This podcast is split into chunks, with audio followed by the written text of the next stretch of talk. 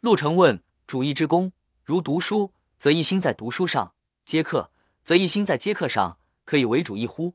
先生曰：好色，则一心在好色上；好货，则一心在好货上，可以为主义乎？是所谓主物，非主义也。主义是专主一个天理。问立志，先生曰：只念念要存天理，即是立志。能不忘乎此？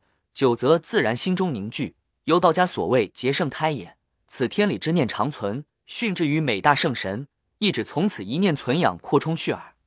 日间功夫绝纷扰，则静坐；绝懒看书，则且看书。是宜因病而药。处朋友，勿相下，则得益；相上则损。孟元有自是好名之病，先生屡责之。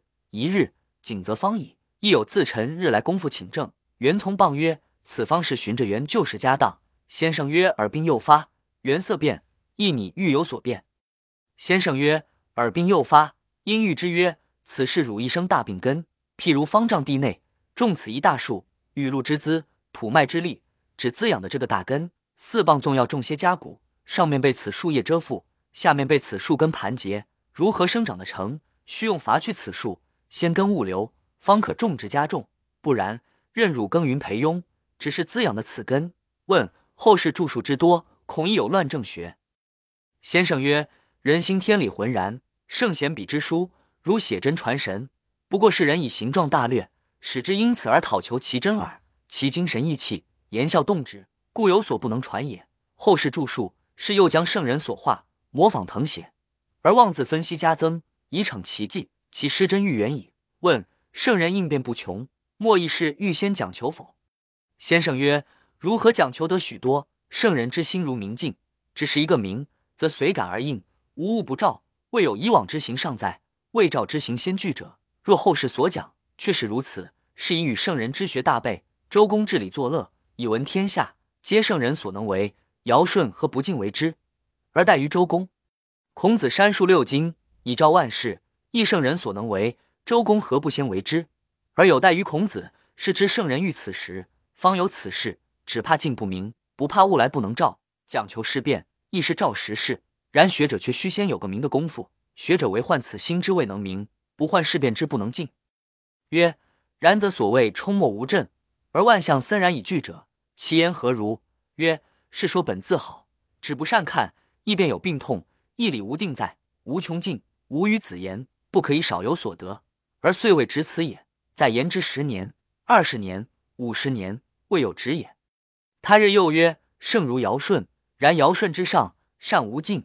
恶如桀纣，然桀纣之下，恶无尽，使桀纣未死，恶宁止此乎？使善有尽时，文王何以忘道而为之见？问尽时一决意思好，才遇事便不同，如何？先生曰：是徒之养尽，而不用克己功夫也。如此临事便要倾倒，人须在事上磨，方立得住，方能静亦定，动亦定。